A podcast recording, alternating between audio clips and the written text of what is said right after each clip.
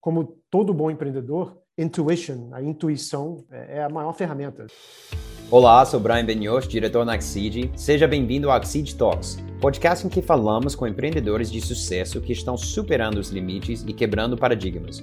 Com muitas dicas e histórias exclusivas, aqui você vai aprender de quem já fez e descobrir como fundadores e líderes das maiores startups do Brasil enfrentaram os grandes desafios de crescer uma empresa do zero. Esse é um podcast da Exceed, a maior plataforma de investimentos online em startups do Brasil. Espero que você aproveite esse episódio. Olá todo mundo, bem-vindo ao Exceed Talks. Hoje na Exceed Talks é um grande prazer estar aqui conversando com Felipe Dias. Ele é cofundador da Z-Dog, é, a Pet Tech, que é um nome sucesso mundial que está revolucionando o mercado de pets. Z-Dog vende em quase 50 países e deve faturar 230 milhões de reais esse ano. E no mês passado, a Z-Dog foi comprada por 715 milhões pela Pets, maior rede de pet shops no Brasil. Mais recentemente, Felipe fundou a Z-Now, é um aplicativo de pet shop online que está totalmente digitalizando toda a sua experiência com produtos de pets. É, a Z-Now também vem com um crescimento impressionante já está presente em 11 cidades brasileiras e teve um faturamento que saltou de 3 a 28 milhões em um ano e vem crescendo ainda mais com previsão de mais 300% de crescimento esse ano. Felipe, é um enorme prazer estar com, com você aqui hoje conversando. Muito obrigado pela disponibilidade e pelo tempo e bem-vindo ao XC Talks. Obrigado, Brian. É meu prazer estar aqui, estou à disposição. Legal. Felipe, eu queria primeiro falar parabéns, cara. A venda da empresa é uma grande meta de muitos empreendedores, parece que isso é a grande novidade verdade. Então, eu achei uh, talvez mais apropriado começar por aí. Muitas vezes a gente começa no início, vai até o fim, mas como a notícia é tão recente, parabéns e imagino que você vem trabalhando nesse deal há um tempo já. Você pode me falar um pouco sobre, sobre esse processo de, de vender sua própria empresa? Por exemplo, o que você gostaria de, de ter sabido antes de começar todo esse processo? É, bem, obrigado, Brian, pelo, pelo parabéns. Eu não sei se, assim, se, se tem alguma coisa que eu gostaria de, né, de, de, ter sabido antes da venda, até porque, bem, a, a Zidog, a gente, diferente talvez de muita empresa, a gente não criou a Zidog com o intuito de vender a Zidog, né? A Zidog sempre foi, a nossa paixão foi o pursuit, né, de, de, fato, da execução do sonho que a gente tinha e continua a ter é, em relação ao mercado pet. A venda, ela aconteceu, eu acho que talvez que é muito saudável, ela aconteceu de uma forma muito natural, né? De uma aproximação nossa com a Pets, né? éramos clientes, é, ou seja, há quase uma década, ou seja, tínhamos um relacionamento, um respeito mútuo um pelo outro. E depois do IPO começou uma conversa um pouco mais direcionada né, entre mim e o Sérgio, é, os outros também co-founders e, a diretoria da Pets. É, o que, que aconteceria se a gente unisse forças? Né? Eu acho que esse sempre foi o intuito aqui, não é um exit por um exit, e sim é, é o que, que de bom é, para o mercado e, e, quanto mais valor, de fato, as empresas juntas conseguem agregar ao consumidor, né? Que esse é o endgame nesse sentido. E aí foi uma dança de mais ou menos um ano aí, né? se conhecer até um pouco melhor, começar a falar de, de termos, com toda a calma no mundo. Não acho que assim, me, me, faltou, eu gostaria de saber alguma coisa antes. Eu acho que as coisas acontecem porque tem que acontecer, e se for de uma forma natural, com um intuito nobre, é, eu acho que assim, deixa que o processo aí é, leve é, para onde ela tem que onde, onde ela tem que chegar. E foi assim que aconteceu muito legal cara muito. Eu pergunto porque como você sabe nosso público é muitos empreendedores e, e como muita coisa que a gente faz o empreendedor nem é, é a primeira vez é a única vez na vida. Então às vezes uh, o empreendedor quer saber cara como que eu deveria preparar? Porque como você falou não é necessariamente a meta de todo empreendedor, mas é alguma coisa que tem que estar no radar, tem que estar preparado. Por exemplo, eu não sei se, se nesse processo de um ano você trabalhou com terceiro, se você trabalhou com um M&A firm, ou se você tocou tudo sozinho com toda a própria equipe. Eu sei que esse negócio na Z-Dog é forte de fazer tudo in-house, mas você fez a, mesmo essa negociação tudo in-house ou você é, utilizou terceiros também? Foi tudo in-house. Assim. Uhum.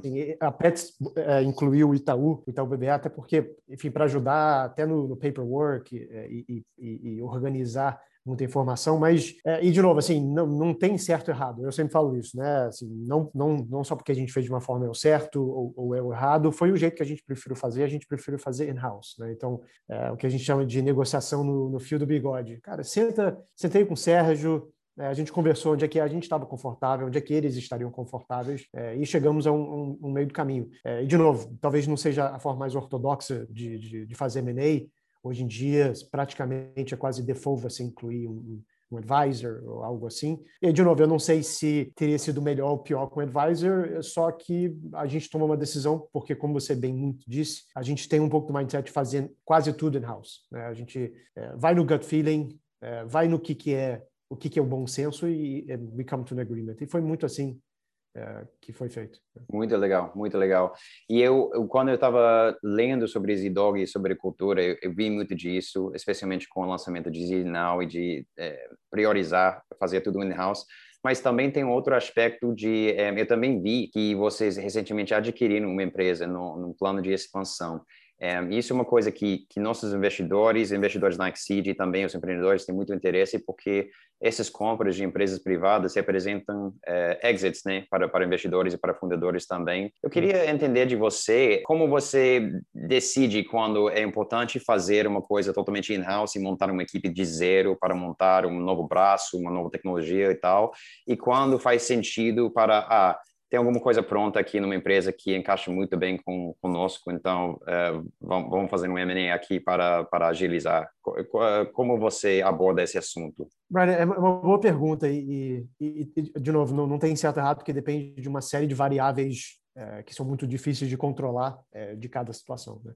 Assim, como rule of thumb, a gente sempre prefere num caminho próprio, de começar do zero. Às vezes é muito mais fácil você começar do zero do que talvez comprar uma outra empresa e aí vem com conflito de cultura, conflito de, de uma série de outras coisas que às vezes tomam até mais tempo do que se você fosse começar do zero. Assim, é mais limpo começar do zero, pelo menos é assim que a gente pensa. No caso da Eleven Champs, foi um pouco diferente por vários motivos. A primeira delas é que o founding team é, principalmente o, Pedro Vital, que é o founder da Eleven Champs, foi a perfect culture fit. É, e eu falei, cara, esse cara vai ser muito bom para a equipe da Zidog, assim, para o grupo Zidog. A cabeça, a inteligência, o jeito de pensar, é, um skill set que a gente não tinha antes. É, então, isso pesou bastante no decision making. Tá? É, a outra coisa que pesou bastante no decision making é, é know-how. Então, a gente já tinha know-how de marca, de produto, de tech. E aí, foi por isso que na Zinal a gente optou em começar do zero. Né? Talvez em, é, e não comprar ou buscar uma coisa no mercado. Mas quando se trata de comida, e o R&D de comida, a pesquisa, todo o know-how que vem com isso, não tínhamos esse know-how. Né? Eu acho que é muito importante para um empreendedor, é, para um gestor, é, de saber as suas limitações. Né? Saber assim, ah, esse aqui é meu quadrado, é, aquele outro quadrado não é meu e e para eu poder entrar step in naquele quadrado vai demorar muito tempo. Então é uma decision making que tem equipe, tem dimensões de know-how e tem a questão de, de tempo. Né? É, no final do dia, a gente comprou Eleven Champs porque a gente comprou know-how e compramos tempo. Demoraria anos para talvez chegar no nível em que o Pedro já tinha de know-how e de equipe, de processo. É, então, nesse caso, fez sentido. No caso da Zinal, foi outro, outras variáveis e, portanto, decidimos fazer por conta. Muito legal. Você acha que um pouco dessa lógica foi aplicado no, quando a Zidog em si foi comprado pela Pets? a Pets fez um IPO recentemente acho que foi 300 milhões levantados no mercado primário por aí. Lógico, parte disso utilizado para a aquisição de empresas. Você acha que eles aplicaram a mesma lógica de, de assim, enxergando nos e-dog um, canais de distribuição uh, digital e tudo isso, uma coisa que demoraria anos para eles desenvolverem sozinho? Eu acho que sim, assim, foi muito, na conversa com o Sérgio, foi, acredito que foi sim muito do, do decision making, né? De, eh, a gente tinha algo que é, que talvez ninguém conseguiria construir, não, não digo só Petro, digo em qualquer outra empresa perto do mundo, é, que é uma construção de marca que demora, assim, demorou uma década, uma década para a gente chegar aqui. Uma marca não se constrói da noite para o dia, independente do dinheiro que você tem. Tá? Então, acho que isso, isso com certeza pesou no decision making. Acredito também que a equipe da Zedog pesou também para o decision making da Pets é, absorver esse know-how. É quase um acquire também, né? É, um pouco como foi a gente olhar para o Pedro e a Eleven Teams e falar, cara, essa equipe é muito boa, esse know-how aqui é muito bom. Eu acho que isso vai ser muito benéfico para o grupo. Né? Então, acho que é um espelho, de uma certa forma, o decision making que a Pet esteve olhando para a gente, que a gente esteve olhando para a Eleven Teams e o Pedro. É, acredito que sim, é, entre outros outros motivos, eu acho que esses, esses dois são os principais, certamente. E como você falou, eu acho super interessante você apontar que, assim, mesmo com o tempo, difícil é, atingir o sucesso da Z-Dog, é, porque realmente vocês fizeram alguma coisa é, inédito no mercado de pets, essa marca e a lealdade que, que a marca tem entre os consumidores. Eu conheço várias pessoas que são clientes, assim, o, o amor é grande pela marca e, e como o produto encaixa Então, isso não é uma coisa fácil e mesmo com o tempo não tem muita garantia de construir. Então, parabéns para isso. Falando sobre a, a, esse próximo passo agora da, da Zinão, muito interessante. Isso parece uma, uma próxima jornada na vida para vocês, né? Porque é, vocês estão partindo para um modelo marketplace, parece... Inicialmente, quando eu olhei, eu, eu pensei em tipo, ah, é como se fosse um iFood, né, de, do mercado pets, mas parece que é mais que isso ainda, porque é verticalizado, parece que vocês são donos da cadeia é, de tudo. Você pode falar um pouco mais sobre esse,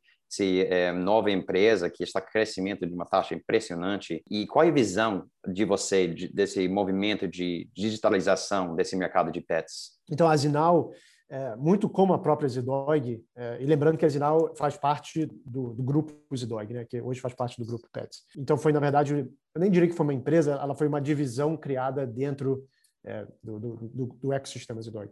E ela foi criada muito é, da mesma forma que a Zidog foi criada 10 anos atrás, que é out of necessity, né? que é, é, muito de como a gente é, toma decisão aqui. A Zinal ela foi criada porque nós somos consumidores né, de pet, é, e é aquela coisa, você chega tarde do trabalho, você tem que ir até uma pet shop, você tem que dirigir até um lugar, é, ou você tem que comprar online e pagar frete, às vezes esperar muito tempo. E a gente chegou à conclusão de que there has to be something better out there. Será que se a gente unisse o melhor dos dois mundos em um? Essa era a tese, né? A gente sempre começa com uma tese.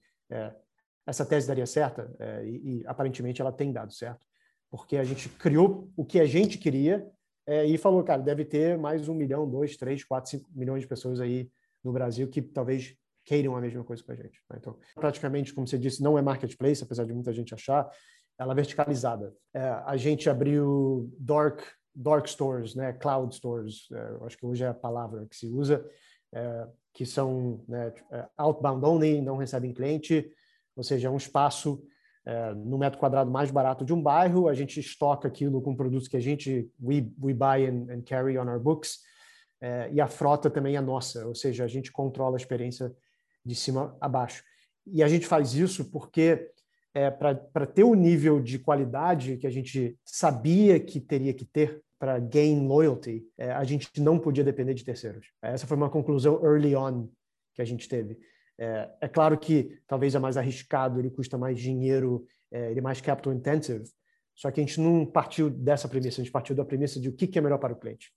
E let's figure, let's figure our part out to do so. Né? Então, é assim que funciona a Zinal e a gente vem abrindo vários hubs Brasil afora e assim expandindo o leque. E só para terminar um pouco do thought process, do porquê de ser verticalizado também, é que, além de tudo na Zedog, assim, a cabeça da Zedog é the more you control the supply chain yourself, the better. A gente sempre teve esse, esse entendimento, tá?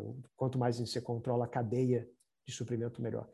Então, em fazer isso, a gente controla todos os pontos de contato, a gente controla a cadeia quase inteira e assim a gente consegue dar o melhor é, de serviço para o cliente, tá? Com vários mercados, né, vem sendo cada vez mais digitalizado. Você está aplicando uma visão, é, como você falou, bem concentrada no supply chain e, e, me parece é justamente que você acha necessário ter esse controle para que você pode fornecer o, o melhor user experience necessário para o customer. E realmente, eu olhei é, que vocês entregam é, menos que 30 minutos, também tem zero frete, assim, uma coisa que eu nunca vi aqui no Brasil, completamente inédita, eu acho.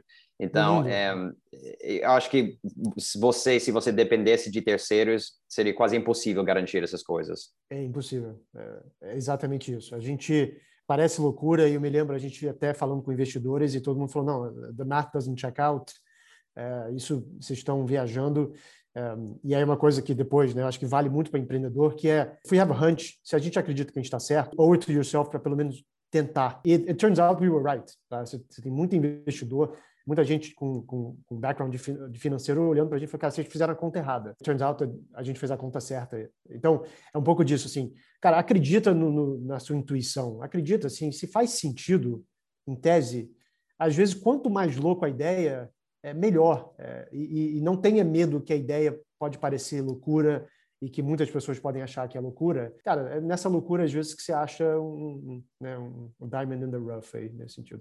Mas só para terminar esse, uhum. esse, ponto, Brian, do, do, do online, eu acredito muito que o online e o offline vão hand in hand. Eu não sou um believer de digitally native brands only ou de ser offline only. Eu acho que tem que, é, tem que coexist. É, tanto é que a Zinal agora está num projeto de abrir também lojas offline, muito com o intuito de acquire para online, mas também dar serviços e experiências que o online jamais vai poder dar. Né? Então, é o jeito que eu vejo assim o desenrolar desse online-offline battle. Não, vários, vários pontos interessantes aí. Eu acho que é, é interessante, eu, eu gostei da sua visão de tipo, ah, todo mundo está dizendo, por exemplo, talvez no seu caso, que a gente deveria focar em ser asset light, a gente deveria não ter tudo no nosso balance sheet e tipo reduzir o custo o mais possível para ser o mais escalável. Mas parece que você tinha coragem de aplicar sua própria experiência e know-how e falar não, isso não vai funcionar no nosso mercado. É isso que vai funcionar e, e back yourself parece que está dando super certo. Então, e outra coisa que eu achei é, interessante, especialmente no mercado de B2C, é, uma das coisas que você sempre lê sobre grandes sucessos é, mundiais de startups no B2C é que não é o suficiente para entregar uh, um produto, uma experiência que é um pouco melhor porque nessa competição, nessa briga pela atenção e pelo cliente que você você concorre centenas de vezes por dia, milhares por vezes por dia pelo celular, tem que ser top of mind e tem que ser o lugar e a maneira que você faz isso é criar alguma coisa que tem que, que não é so, somente um pouco melhor, tem que ser order of magnitude melhor, 10 vezes melhor do que os, os outros alternativos. Eu acho o que vocês estão fazendo assim não com menos que 30 minutos, produto bom, produto barato, sem sem frete, acho que você está conquistando isso e, e, por isso isso deveria estar funcionando o seu growth e mas voltando ao ponto inicial como é possível oferecer esse order of magnitude de diferença se você não é dono da cadeia? Eu acho que talvez isso foi um pouco da lógica que vocês aplicaram. É exatamente isso. Se a gente não fosse dono da cadeia, a gente jamais poderia fazer isso. É, de uma forma operacional, não, não daria para fazer. Né? A, a, qualidade, a velocidade, não, se não consegue porque se você depende de um terceiro ou terceiros, você não consegue controlar e, e apertar os parafusos. É, e, obviamente, o lado financeiro também não ia fechar a conta, porque seria mais intermediários na história. Quanto mais intermediários. É, e aí, obviamente, né, com a cascata de imposto que existe no Brasil, cada intermediário você não só tem o markup, como você também tem a cascata de imposto. Então, a gente partiu dessa premissa. É, e, de novo, como eu disse, as crazy as might sound, puta, não era asset light, não era marketplace, eram, eram todas as palavras que os investidores não queriam escutar. E a gente falou, não, cara, mas ó, de novo, é, a gente não está nem para o hype, a gente acredita que esse é o jeito de entregar a qualidade que o cliente quer é, e, e, deu certo. Muito legal, cara. E Felipe, eu acho que talvez é, eu estou reparando tipo é um, uma histórica em, em vocês de, de, de, um caminho não tão tradicional, porque parece que vocês fizeram até pouco poucas rodadas de investimento. Queria falar um pouco sobre esse aspecto, porque aqui na Exceed, assim, é, esse é o nosso, nosso business fornecendo é, rodadas de investimento para empreendedores, acesso a investimentos uhum. em startups para investidores. Parece que até no início das IDOG vocês é, fizeram um, um crowdfunding, é, não, não de equity crowdfunding, mas um, um crowdfunding é, de produto, né? É verdade isso? Pode, é, isso foi aqui no Brasil? Foi nos Estados Unidos? É verdade, é verdade. A gente, o Kickstarter, você, você Ah, legal, Kickstarter. Uhum. Foi no Kickstarter. O Kickstarter tinha acabado de começar. Eu acho que o Kickstarter tinha três, quatro meses, 2010, 11, alguma coisa assim. É, e a gente, cara, eu estava olhando, lendo, sei lá, TechCrunch, alguma coisa assim, e vi uma matéria sobre uma coisa chamada crowdfunding, que eu também não sabia o que, que era, e de um site chamado Kickstarter. Entrei, achei legal, e, e, e aí falei para meu sócio, cara, é um jeito. Porque naquela, naquela época a gente estava levantando 10 mil dólares para pagar a passagem para a China. Era, era, praticamente isso. E era um jeito um pouco mais profissional de passar o chapéu para o pai, para os amigos. Em vez de você mandar um e-mail, você mandava algo um pouco mais redondo, né? E foi assim, os, né, os, os primeiros 10 mil dólares que nos levaram à China para poder é, buscar fábricas, para poder começar a cadeia de, de supply, de fazer as primeiras amostras, vieram desses 10 mil dólares do Kickstarter que a gente fez. Muito legal. E depois vocês fizeram uma rodada, bom, pode chamar de rodada seed ou pré-serizar, não sei, mas foi uma rodada que foi hum, centralizada principalmente em São Paulo e parece que não foi nada fácil. Pode, é, eu sei que é muito tempo atrás agora, mas pode comentar sobre esse processo, do que você lembra, sobre as dificuldades? Claro, não, eu jamais vou esquecer dessa, dessa experiência. Para contextualizar, é, a gente tem que lembrar que a gente está falando de 2011, né, quando a gente começou. 2011, o cenário de VC né, e, private equity no Brasil era completamente diferente do que ele é hoje. Né? O landscape, até de opções e fundos, eram muito diferentes do que são hoje. Você tinha uma escassez de quem a quem recorrer e lembrando que a gente estava tentando levantar dinheiro para um, uma marca de colher e guia para cachorro. E de novo, aquela coisa naquela época só se falava em cloud. Eu me lembro assim, todas as reuniões que a gente ia, o cara perguntava: "Mas você vai vender na nuvem?" E eu pensando assim, cara, um você não entendeu o que eu estou querendo fazer e dois você pelo visto, não entende nem o que, que é nuvem para fazer uma pergunta dessa. Então, é, era muito engraçado. Assim, a gente entrava e falava, cara, não, a gente vai montar uma marca de, de poder guia, a gente quer disrupt o mercado de produto pet no Brasil lá fora. E aí a única coisa que se falava era nuvem, nuvem, nuvem. Então tivemos uma dificuldade enorme de levantar dinheiro. Só para resumir uma história bem longa e mais legal, a gente tinha um amigo de vida chamado Gustavo Arends, né, que, que, que, era do mercado financeiro, é, morava em São Paulo e que a gente, obviamente, estava broke naquela época. A gente passou quase um ano dormindo no sofá dele, a gente dormia no quarto de empregada dele. A gente já tinha largado emprego, ou seja, ninguém tinha dinheiro. E, durante um ano inteiro a gente visitava, puta, fundos, a gente, a gente visitou 80 fundos, todo mundo falou não. E o Gustavo Arends, later on, depois de um ano, montou um fundo chamado DXA, junto com um sócio dele, o Oscar Decotelli. E foi justamente a DXA que veio investir nas DOG. Ou seja, estávamos dormindo no sofá durante um ano do que seria o, nosso investidor das Dog. Assim, é... Ele viu tanto esforço que você estava dando e começou a entender. Talvez ele viu ali e falou: cara, esses caras são hustlers, eu vou, vou botar dinheiro. Então, essa foi a primeira rodada. E só agora, ano passado, que a gente levantou a segunda rodada. Então, a gente tem Sim, então é bem atípico mesmo, porque agora, e, e, como você falou, foi um tempo atrás em que não foi eh, uma fração de desenvolvimento no mercado VC aqui no Brasil do que é hoje, mas hoje tem um caminho um pouco mais pavimentado, vamos dizer, mas naquela época talvez não, mas é, é sim, eu acho que esse caminho não tão tradicional contribui, vamos dizer, talvez na sua independência de, de pensamento e, e, de ideias de como fazer. E, e também, lógico, o, o, sucesso da própria empresa faz com que você tenha esse luxury, né, de, de, de fazer assim, de, de crescer com as próprias pernas, né? A gente teve um azar barra sorte. É, eu, eu vinha entender que, na verdade, o nosso azar era, de fato, uma sorte o fato de a gente estar tá, é, montando uma empresa que não era tech-driven, né? naquela época praticamente não tinha tech, é, era uma marca de cachorro, ou seja, é, totally misunderstood pelo mercado de, de investidores, a gente foi obrigado a ser cash positive, a gente foi obrigado a gerar lucro para a gente sobreviver. A gente foi forçado a criar a disciplina de rentabilidade, né, que, que served us well. Isso ponto número um. Ponto número dois é que esse azar também de não ter levantado mega rodadas, de ter posto vários fundos grandes, talvez nos deu a calma, a tranquilidade e, não ter a pressão on our backs para talvez tomar as decisões erradas. Né? Que o que eu vejo muito, muito, muito hoje é cara, é, once you get into that VC flywheel, né, e, e ele passa a ser quase a decision making de growth apenas. É, e em fazer essas decisões, pensando só em growth, você muitas vezes você it's, it's a short term gain, mas é um preço muito caro que você vai pagar lá na frente uma série de coisas, assim, de caminhos de marca, decisões de, de produto, de rentabilidade. Então, é um azar que, que served us well. Né?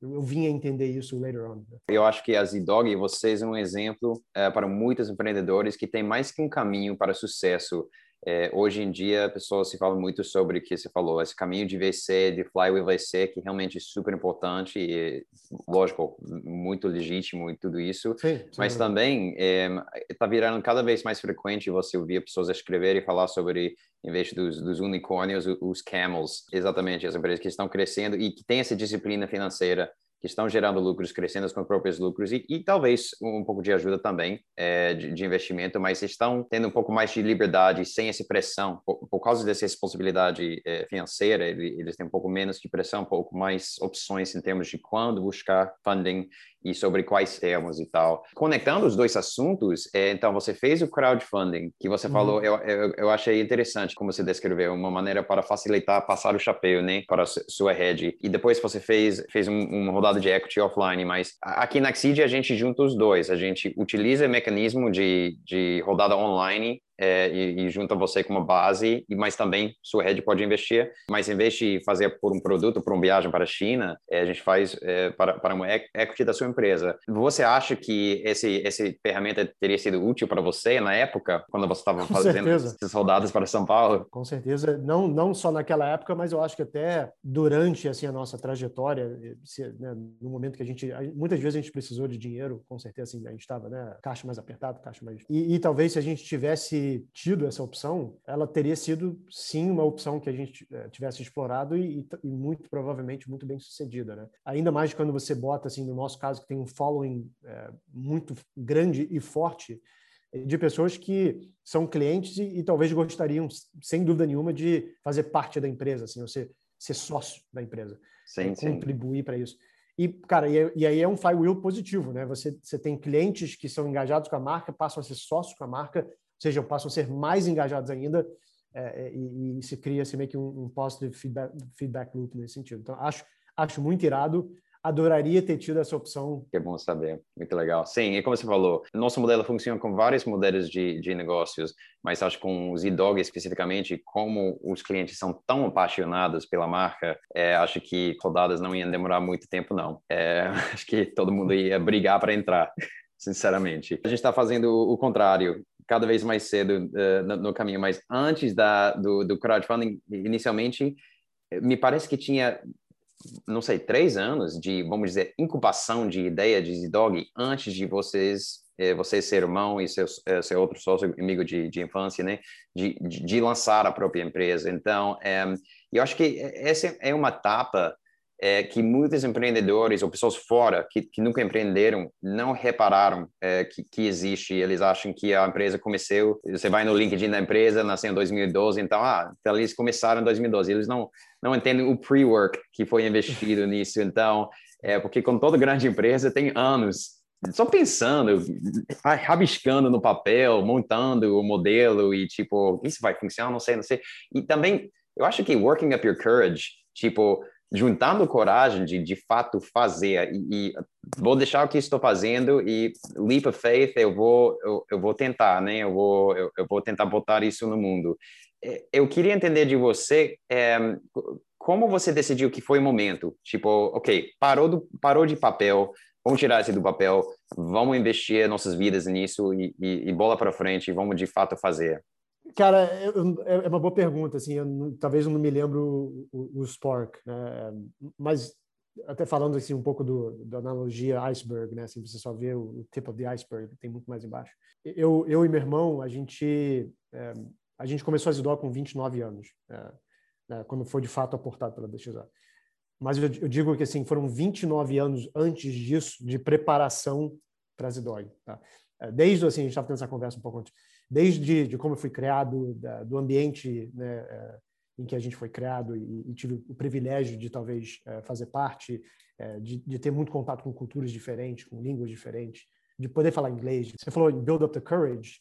isso intrinsecamente helps you build up the courage. Né? A preparação que você teve durante a sua vida, né? E, e, e momentos e, e, coisas que te impactaram. E, em segundo lugar, é, antes da Zidog, muita gente não sabe isso, eu e meu irmão a gente tinha criado várias outras empresas, algumas bem-sucedidas, né? a gente chegou também já a ter exit, e outras que faliram. Então, a, a Zidog, ela é um build... Nossa, cara, não gente, sabia. Quase ninguém sabe, né? a gente não fala muito sobre isso, mas... É, e, e, tivemos... A, a, nossa escola foi, foi isso. Assim, trabalhamos também em empresas muito boas, então, tudo que a gente fez, e eu acho que esse é uma, uma grande lição, assim, tipo, eu, eu, vejo isso com muita gente, assim, frustrada, estou no meu emprego, queria começar um negócio. Cara, tudo tem, tudo tem uma hora. É, lembra que tudo que, sua, qualquer interação que você está tendo no dia a dia, seja numa empresa sua, né, que você talvez vai criar uma outra futuramente, ou você trabalhando numa empresa para alguém, é, é, um aprendizado. Você tem que ver isso com um, um, olho positivo. Assim, tem tem algo ali, the good and the bad, que você pode e deve levar para talvez é, algo futuro, build up the courage. Né?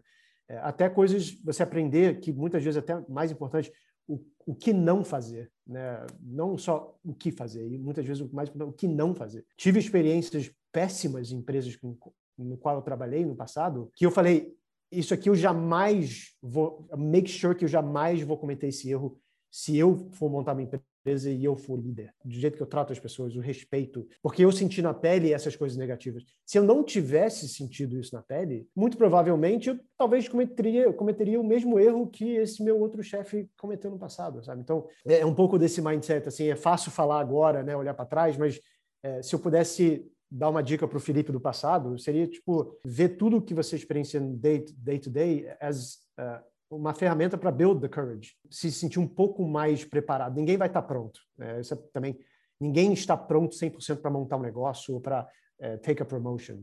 É, você está um pouco mais preparado. Então, assim, respondendo sua pergunta, passamos aí dois anos, três anos entre ideia e, e, e, e fundação para criar o business plan, né, para sentir que a gente estava pronto para go out to roadshow. Mas o mais importante disso é abaixo no iceberg o que, que nos levou até o momento de se sentir preparado em escrever um business plan e, e, e, e ter é, as ideias que a gente teve. Né? Então acho que é muito importante reflect back on your life, né, e past experiences.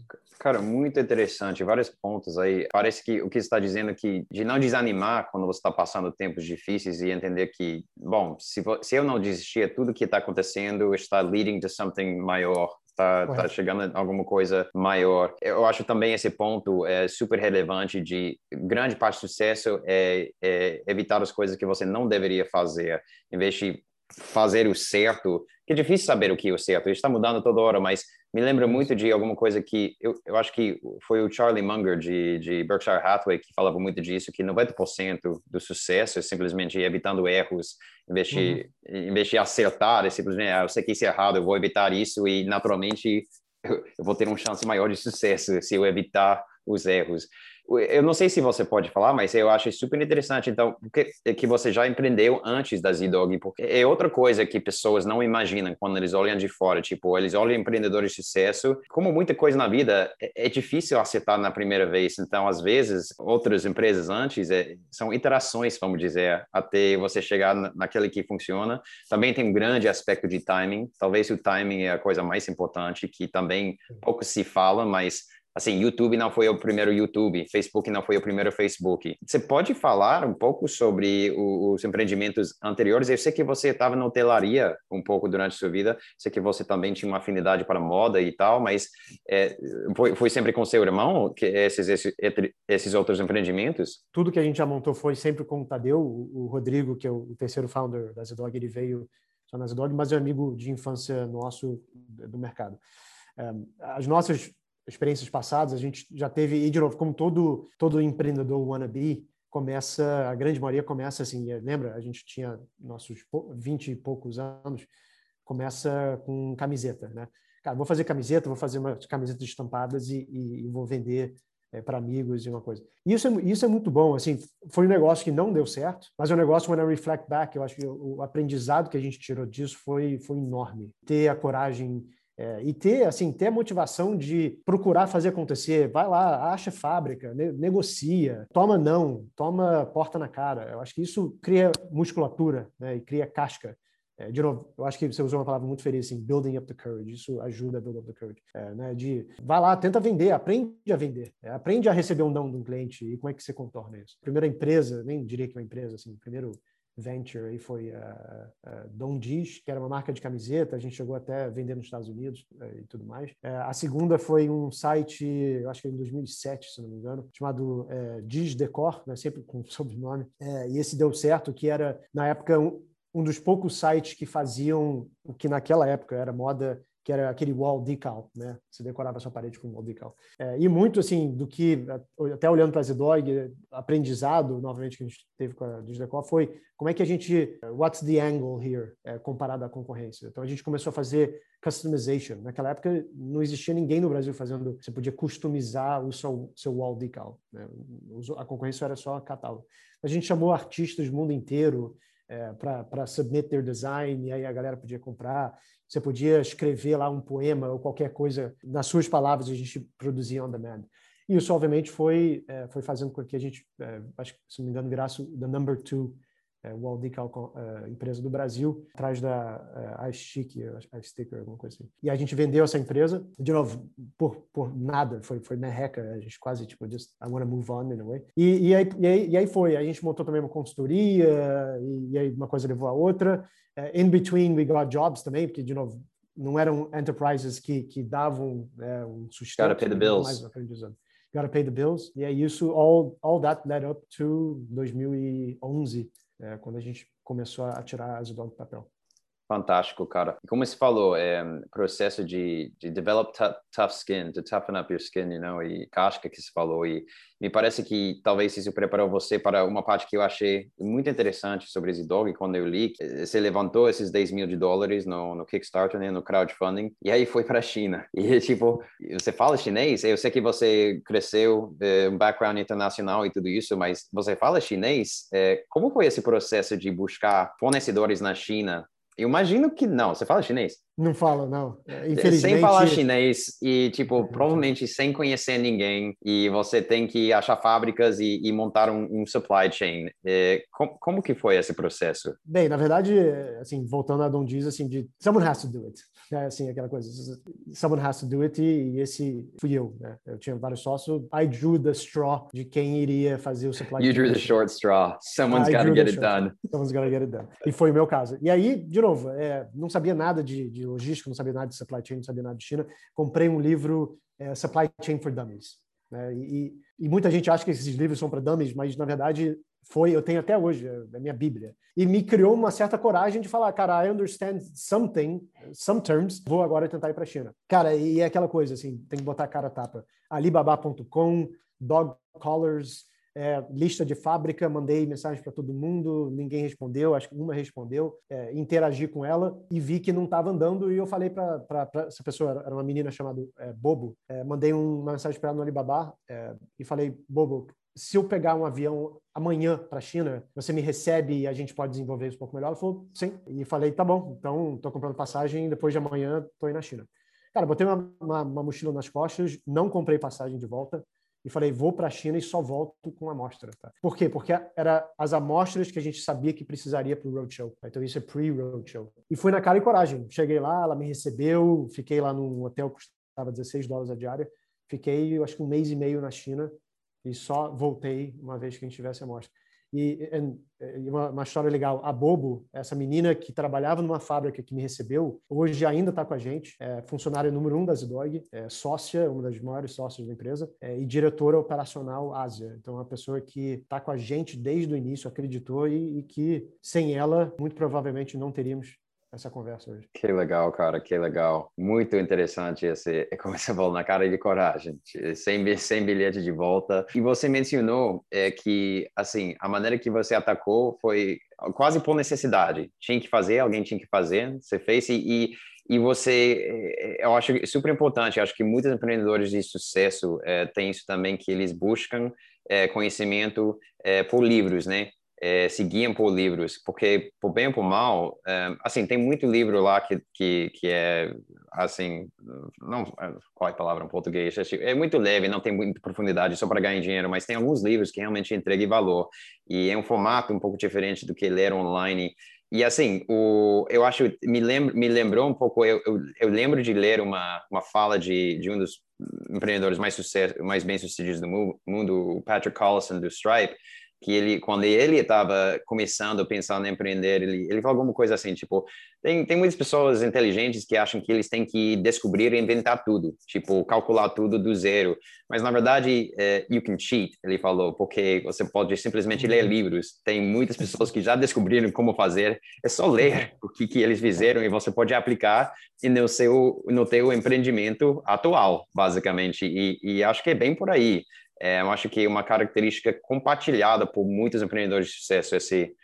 é, essa afinidade de ler, né, e buscar a solução através de livros e, e, tentar aplicar. Você tem outros livros que que ajudou você ao longo da sua carreira como empreendedor? que você recomendaria? Eu tenho um milhão de livros. Eu, eu leio um livro por semana, então eu poderia ficar aqui até amanhã. Imagino. Tentar lembrar aqui dos mais emblemáticos, assim, que talvez eu, eu posso refletir para trás e, e, e digo com tranquilidade que todas ou quase todas as decisões muito marcantes para a Zidog, assim, que mudaram de fato o rumo, foram ideias ou, ou, ou aprendizados que eu, eu li num livro e, e, falei, cara, isso aqui faz muito sentido para a gente, vamos aplicar. Então, é muito importante essa coisa de leitura. Mas eu diria, assim, off the top of my head, o Shoe Dog, do Phil Knight, acho que, assim, I, I can relate to de, de tantas formas, é, desde por lá, lá, correr atrás de supply chain, na história, a batalha e a construção de marca, acho que para a gente foi é um, é um unparalleled é, de todos os livros.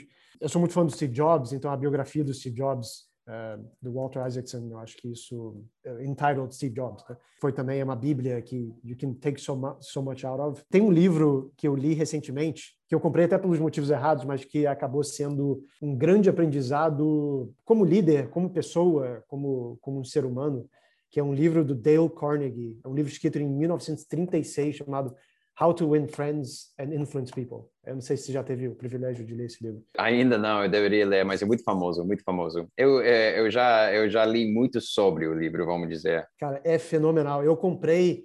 Engraçado que eu não sou uma pessoa muito sociável, não, não gosto de, de, assim, be around a lot of people, festas e tudo mais. E eu comprei o livro quase assim, cara, preciso aprender a ser um pouco mais sociável. Então eu comprei pelos motivos errados, só que porque o título do livro é muito misleading nesse sentido mas ele é possivelmente o maior aprendizado de interação de ser humano para ser humano, é, que obviamente é aplicável como líder, é, que eu já tive o privilégio de ler. Então, assim, foi uma surpresa. Falei, cara, nossa, isso aqui abriu um, um, um, um mundo para mim em relação a como que eu enxergo, como que eu devo, é, né, o famoso it's not what you say, it's how you say it. É, eu acho que nenhum outro livro do mundo é, exemplifica melhor né, e contextualiza esse ditado melhor do que esse livro aí do Deu. Então, bem, botei três aqui muito, muito legais, mas tem vários outros. Não, muito legal. Aquele de, de, de, de Carnegie, ou Carnegie, é, não sei a pronúncia, na verdade, nem em inglês, mas é, eu acho que isso foi um dos primeiros é, self-help books, vamos dizer, foi denominado self-help. Mas, assim, agora tem milhares e milhares, mas naquela época que se falou, esses são livros que pessoas investiram décadas em, em, em pesquisar, e eu, eu, sei que o Dale Carnegie investiu muito tempo pesquisando, falando com centenas de pessoas para, para escrever esse livro. É, parecido com Napoleon Hill, on How to Get Rich, um, um outro livro livro dessa época que é parecido, que eu acho que esses older self-help books têm talvez mais valor do, do, que os mais recentes, porque, porque agora é mercado, agora é commodity, agora é, tem muito dinheiro para ganhar se você consegue, mas lá foram as primeiras e, e foi muito, muito tempo investido é, em criar esses livros. Eu até faria uma paralelo com música, você vê tipo as obras de música clássica e quanto uhum. tempo foi investido em criar elas e comparar com o, o, a música mais recente de pop, né, que, que lançou, que pega uma fórmula que vai vender, que vai ser catchy, lança no mercado e você vê a diferença em qualidade, né? E você falou outra coisa que também eu li até estudos que, que, que mostram, que comprovam isso, que eh, sobre o how, né? O how é mais importante do que o what. E isso também é uma coisa que é, pode ser difícil para, para algumas pessoas, especialmente pessoas mais analíticas, de, de aceitar, mas tem estudos que mostram que, tipo, assim, o, o, ser humano interpreta, entende, né, recebe o, o, uma mensagem, o how, cinco vezes mais do que o what que mostra uhum. quão importante é a forma de entregar é, comunicações entre sua equipe como líder do, da equipe e tal, porque não importa o que você está falando, se está certo ou errado, se você fala da maneira errada, isso que a pessoa vai sacar. Ele vai basicamente não lembrar do que você falou, do conteúdo, e só lembrar de como você entregou a mensagem para ele. Total. É, e essa é a mensagem do livro. So many different ways. É, de novo, eu acho que e o cara fala assim, se você levar alguma coisa desse livro, é, é justamente isso, assim, que como você bem disse, Brian, assim, it's not the how, it's not the what, it's the how. E você consegue aí ele tá coming back to the title, né? Influence people. E como líder, você no, no bom sentido da palavra, você precisa uhum. influenciar as pessoas você precisa fazer com que as pessoas they do it porque elas querem fazer, né? É, e o cara fala: ninguém faz o que não quer fazer. O jeito de você falar algo, você, você consegue fazer alguém fazer o que você precisa que ela faça, e ela faz isso com, com a maior vontade do mundo, né? E, e, o contrário também é verdade. Falou da forma errada, você you get the negative feedback and response disso. Então, como líder, é muito importante altamente recomendo esse livro aí para qualquer pessoa que queira aprender um pouco mais a interagir as pessoas, que seja líder. Então, acho que esse aqui é um must read, com certeza. O que você me falou me lembra de uma, de uma fala de um grande líder, Dwight D. Eisenhower, que foi presidente dos Estados Unidos, mas também antes disso ele foi o, o general do, do, do exército que, que, que, ganhou a Segunda Guerra Mundial, né? E, um, eh, inclusive, ele é de, de meu estado de nascimento, de Kansas. E ele, ele tem uma fala que bem pertinente que você falou que tipo eu, eu vou paraphrase from memory, mas alguma coisa nessas linhas de a, arte de, de liderança é fazer com que a pessoa faz o que você quer que ele faça porque ele quer fazer. Tipo, Exato. você. Exato, exatamente isso. Então, é, mas acho que é bem por aí. Como você falou, influenciar no bom sentido, porque você tem um, uma responsabilidade de, de unificar as pessoas e botar todo mundo é, no, no, mesmo barco, remando na mesma direção, né? Mais uma pergunta aqui, porque é, acho que a gente encerrar. Você é, já passou, é, vamos dizer, muita coisa na marra no, no seu, na sua carreira de, de, empreender. Parte fundamental dessas experiências é que você está basicamente frente a frente com incerteza, é uma coisa quase constante para o empreendedor. Uhum. Assim, incerteza é uma coisa que o ser humano não é confortável com lidar com isso, mas é, é cotidiano para o empreendedor. Então, você teria algumas dicas para empreendedores de tipo como lidar com incerteza, como avançar e, e ser produtivo e, e, fazer progresso mesmo com tanta incerteza na sua frente? Cada um reage de, de uma forma diferente para né, para incerteza.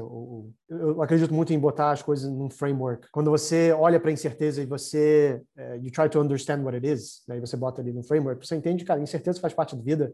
É, o amanhã é incerto, daqui 10 minutos é incerto. É, quando você tenta empreender e fazer principalmente uma coisa que jamais foi feito antes, é, que é o nosso caso, é, incerteza faz parte do jogo. Você escolheu jogar esse jogo, né? Assim, e, e, aí quando você bota a incerteza dentro de uma caixa, você consegue talvez não não sentir a parte ruim de incerteza, que é medo, que é backing out, que é, que é, é desistência, né? Você, você, simplesmente you see you see it for what it is. É, então eu acho que assim early on eu, eu consegui fazer isso, de contextualizar o que é incerteza. Talvez batalhar isso e, e overcome a incerteza, como todo bom empreendedor, intuition, a intuição é, é a maior ferramenta, assim.